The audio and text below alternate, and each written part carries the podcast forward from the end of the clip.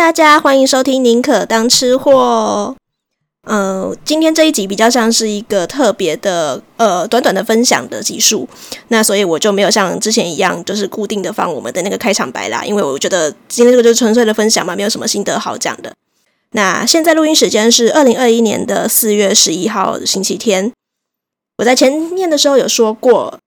在四月九号礼拜五的晚上的时候，我有参加了一场很特别的活动，那就是由播客主跟李明大会一起共同举办的。Podcast 的李明春酒，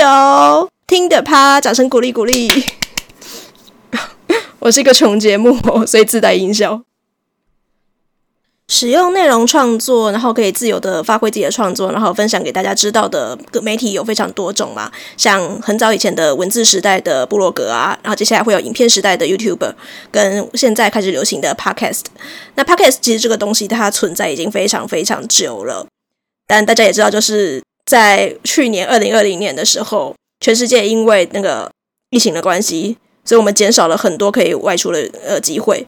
那在台湾这个时候，其实呢，就是可能也是我觉得应该也有受到疫情的影响啊。所以对台湾来讲呢，很多人会把二零二零年称作是台湾的 Podcast 元年。那有很多的那个 Podcast 的都是。有很多人都是在这个时候呢，突然发现到说，诶，其实 Podcast 是一个很简单的，然后可以自己产出一些创作内容，然后跟大家分享的形式。包括我本人也是在去年的时候，去年的后半年的时候，才比较开始认真的听，然后一听就屌屌。后来就想说，那我既然有那么多话想讲，不如我也开一个自己的节目这样子。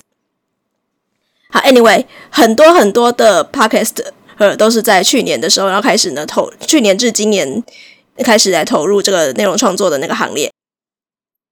既然是 Podcast 元年嘛，那除了本身这些创作者以外，当然会有一些组织应运而生啊啊、这些组织有可能是一些自我们 Podcaster 然后呢自发而起的一些互相呃交流的一些社团，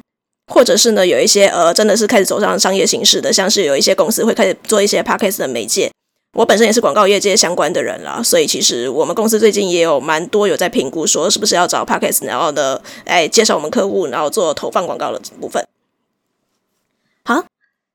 那我在四月九号参加的这个活动，它其实就是由两个算是呃很热心的 Podcaster 们组成的社群，那就是分别是里民大会，然后还有播客组这个组织。他们过去呢也办过蛮多场，就是呃 Podcaster 然后互相交流，然后宣传行销自己的机会，包括像播客组他们会办了大概。我印象中，就是我自己有在收听的 Podcast 节目里面，就有听到蛮多场的串联活动，都是由播客组来呃串联，然后来组织的。好，刚刚讲的稍微严肃一点点的，不过其实呢，从“李明春酒”这个词就可以知道说呢，我去参加的等于就是一个庆祝这一年来，然后呢有在创作的 Podcaster 们的，然后他们一起共襄盛举的一个同乐会啦。那到了现场的时候，也是大概二十几桌左右，这真的是一个公司规模的春酒哦。那我是在两周前在相关的 Facebook 社群社团里面有看到，就是播客组在宣传这个活动。然后当时我也想说，我的节目这么的小，然后到现在好像也说订阅数没有说很多，我真的要以一个 Podcast 的自居然后去参加吗？可是我又真的很想要去认识一些新朋友，这样子也不是说去打广告还是干嘛宣传自己，就单纯的想要多多的交流，然后跨出自己的舒适圈，去看看有没有什么新的各种的那个节目，呃。我身边有一些朋友们，他们听 Podcast 节目是很要求音质的，只要他觉得说就是录音设备什么的不好，他可能不会管内容，听个三十秒左右，他就会直接的呃选择拜拜再联络。但我个人是比较注重内容啊，所以就是有机会的话，我可能就会挑选各方面的那个呃，不管你是讲各种议题的那个各种主题的 Podcast 节目，我可能都会选择先听听看，听个一集再说，再决定我要不要来订阅这个节目。好，反正呢。我还在犹豫的时候呢，就看到了，诶，这一次的李明大会满一岁，然后呢，主办的这个春酒活动，也不是只有限于 Podcast 可以来参报名参加而已，其实也有开放一般的听众来参加。那生性比较慢热害羞的我，诶，不要看我这个样子哦，我其实现在好像讲的蛮顺畅的。但本人躲在荧幕后面，然后跟实际现场出现的时候呢，或者是会有一点点稍微的人格差距这样子。我是一个比较慢热害羞的人啦，所以就是要跟一个新认识的朋友，大概过个两三次见面之后，才比较敢放胆去呃暴露自己的真面目。所以我就很担心说，像这种这么多人的场合，就算我内心很热情，我也会觉得有一点怯场这样。我就硬拉了我男朋友一起去报名参加，然后就想说去的时候如果状况不对，我就不要说自己是 Podcast 了，我就说我是听众来凑热闹的。那大家听我这样讲，当然就知道最后我还是有很认真的，然后去跨出自己的舒适圈。可能只有跟同桌的人聊的比较多而已啦。然后，但是对我来讲也算是呃认识了很多的新朋友。然后呢，呃这两天呢也听了一些就是以前比较没有注意到的节目，然后我觉得很开心。那李明春酒，我刚刚说过，他真的就是用一场春酒的公司的春酒的规模下去办的活动嘛，所以很理所当然的，就是你想象一间该公司会有的春酒的桥段，应该都会有，包括像有表演节目啊，像是童话里都是骗人的，然后廖文强跟何仁杰，然后跟呃吴贝雅这一些本身都有在做 podcast 节目的人，就是那个台上的 live podcast 的来宾这样子。那另外的话呢，也会有一些就是呃厂商赞助抽奖的桥段，所以呢，如果有兴趣想要感受一下现场氛围的人啊，可以去呃听听看，有一个 podcast 节目，他就是当天跟我们同桌的一位叫做阿燕的呃 podcaster，然后他开了一个节目叫做叙事圈。那我们当天呢，阿燕就非常热心的有把现场的那个状况记录下来，所以大家可以去听听看现场的状况哦。既然已经有了像阿燕这么热心的人，然后呢，分享了当天的现场活动记录的状况，那我觉得呢，我今天这集特别篇想跟大家分享的是，呃，当天我们这一桌，呃，因为良人十号的关系，然后聚在一起的，同样喜欢吃东西的 Podcast 的朋友们，然后我跟同桌的人，然后聊了几位比较开心的人，在这两天我真的有回去好好的，每个人至少听个一集的节目哦。那简单的跟大家分享交流一下，就是每一个节目我听完之后的感想。那当然，那一整桌那么多的人，有一些人我可能就是比较没有呃太深入的去聊到，所以呃会有疏漏到的状况，在这边也不好意思哦，欢迎来认亲，我是那个宁可当吃货的克宁。好，首先就要讲到的就是刚刚所提到很热心的阿燕啦。那 其实这个状况有一点点好笑，是我们在事前加入两人拾号的赖社群的时候，然后阿燕就很热心的说：“诶，大家到现场了吗？那先到的人可以来找我拿礼物哦。”然后接下来就是到现场的时候，反正我们入座之后，阿燕就开始发了那个 DQ 的呃地球突击队的东西，然后在那边介绍地球突击队这样子。我想说，哦，所以是地球突击队的人吗？因为大家都没有看到，呃，彼此都没有看过见过面嘛。然后阿燕讲完一大串之后，他才跟我说，哦、呃，其实他只是帮忙媒体朋友发的而已。他本身开的节目是叙事圈。那从这个小动作就可以发现，说阿燕他是一个蛮热心的人。那果然叙事圈就是他的节目啊，我大概有听个一两集左右。呃，基本上就算是一个呃网络自媒体啊，然后呢做的内容就是有一些是比较主题性质的讲故事，那有一些就是类似像人物访谈这样子。那听得出来，就是虽然它的呃节目长度不会算是太长，然后但是呢背后都是有做一些点功课，然后呃有一点那个内容主题性质的那个钻研，我觉得算是一个还蛮值得推荐的节目哦。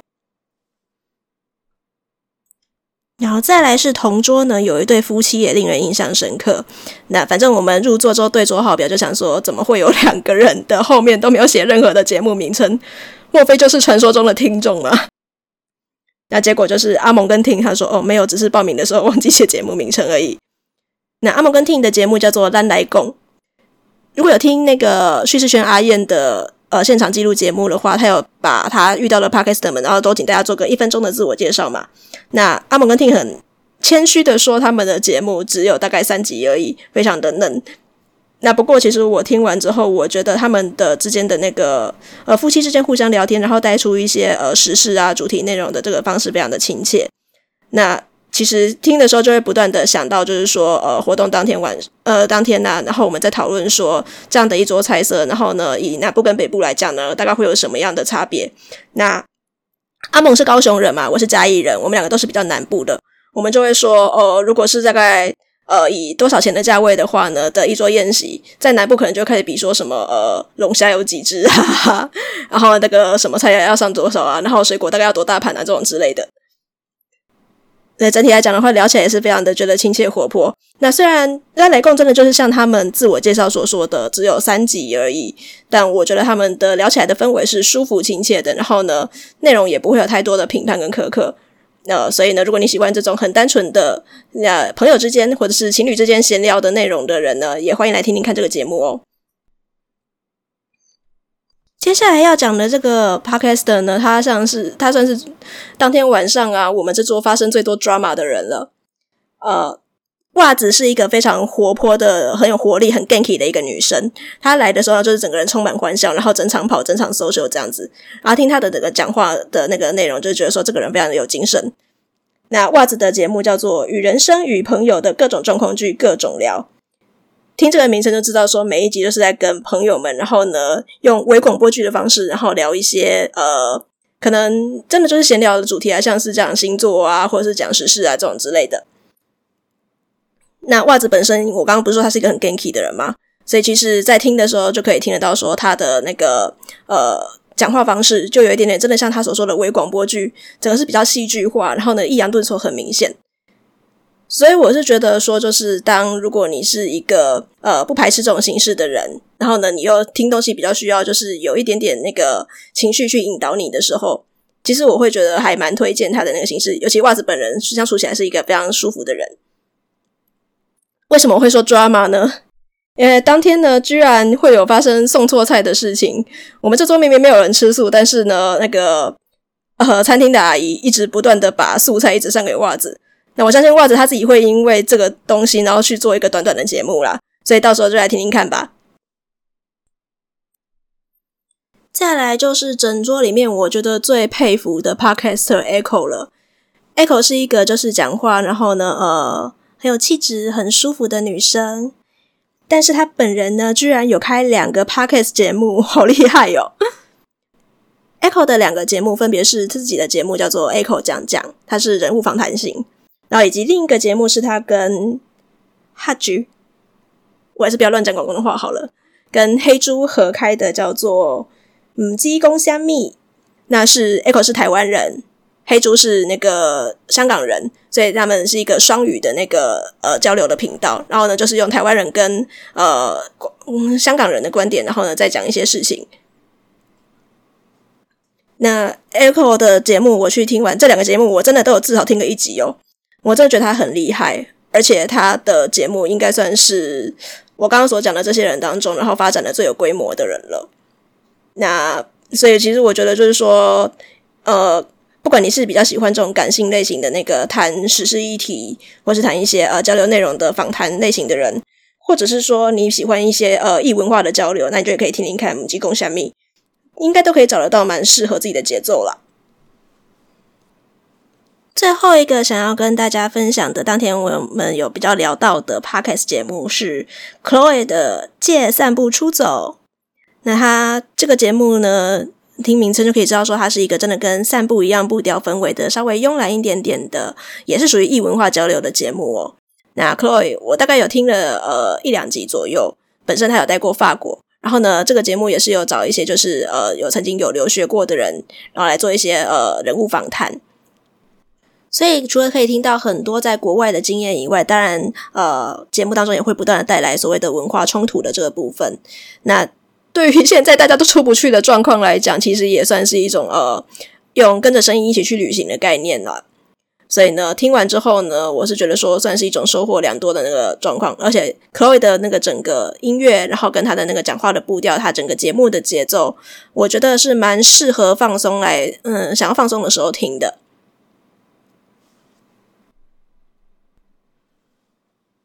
好的，以上这边呢，就是当天跟我们同一桌，然后呢，因为两人十号的关系聚在一起的，同样都喜欢吃东西的 Podcast 朋友们。那我真的很努力的去听了每个人至少一集的节目，然后呢，并且简单的分享了一下心得给大家。那我知道有漏掉的人啦，但是因为不好意思，就是可能当天呃时间限制的关系，没有跟你聊到太多。那我也会去好好的听听看你的节目。对，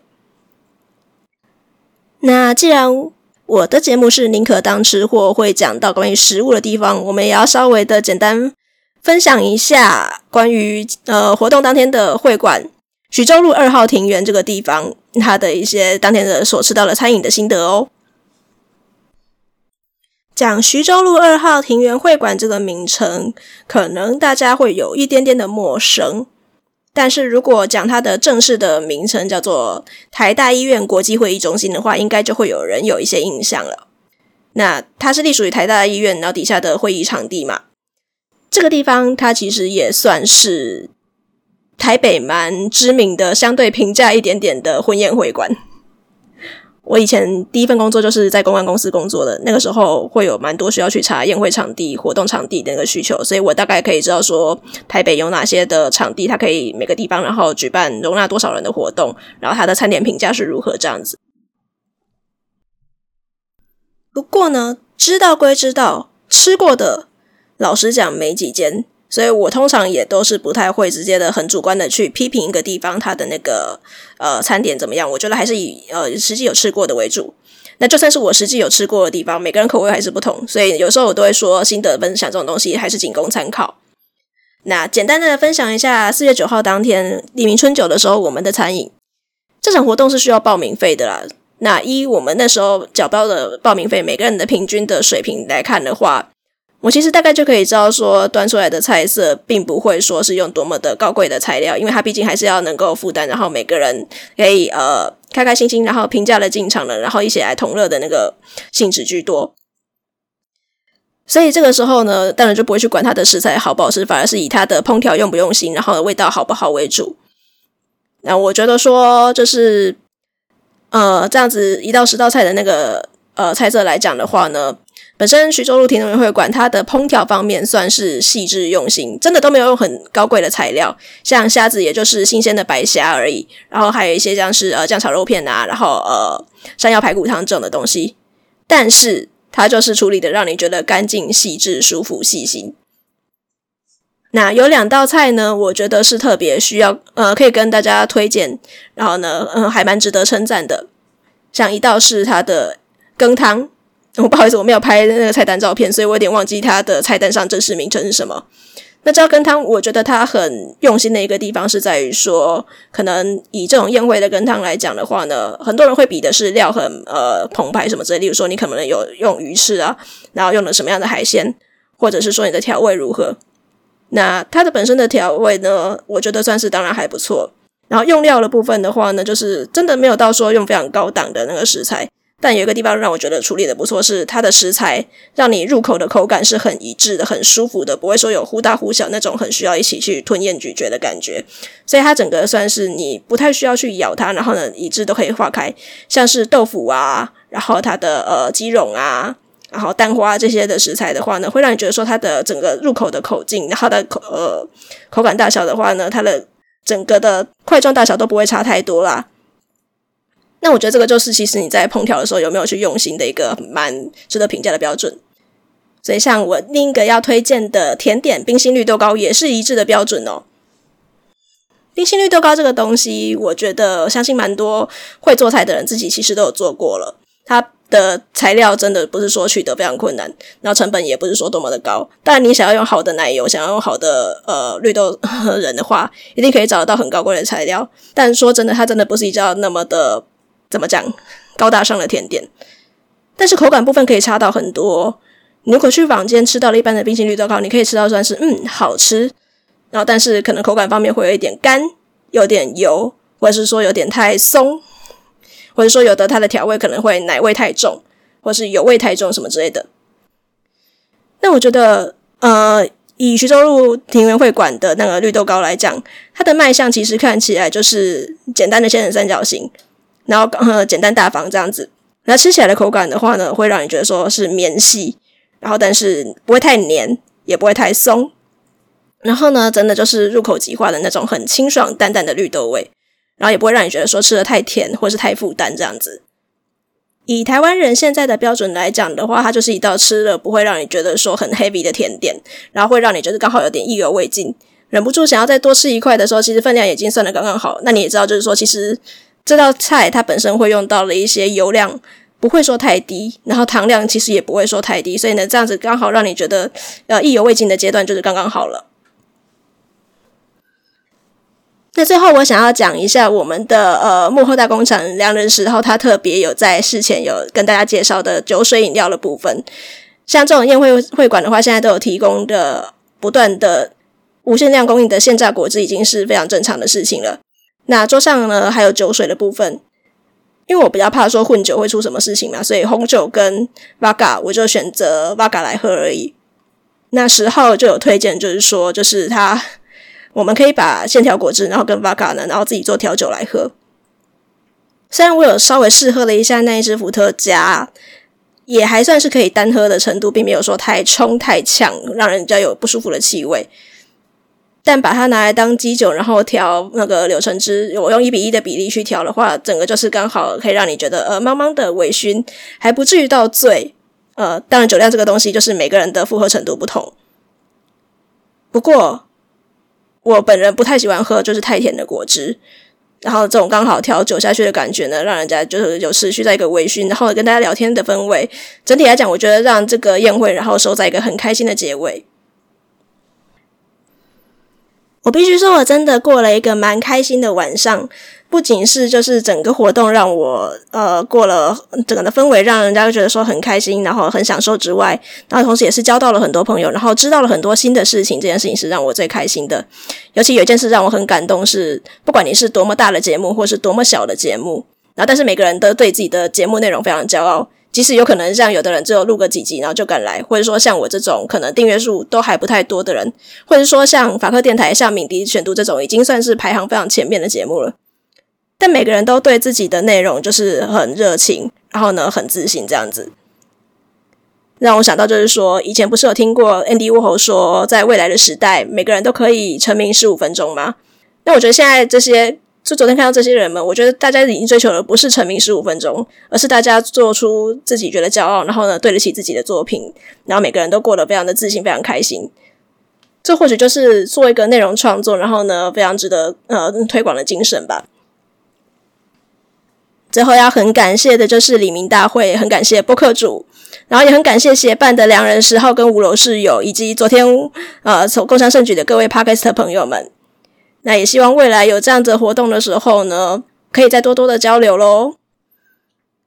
如果你喜欢刚刚所推荐的那些节目的话呢，不要忘记去听听看。然后呢，你找到如果你觉得 OK，你喜欢他们的风格的话，就大方的按下订阅，甚至呢留下五星留言，给各位内容创作者们一个鼓励。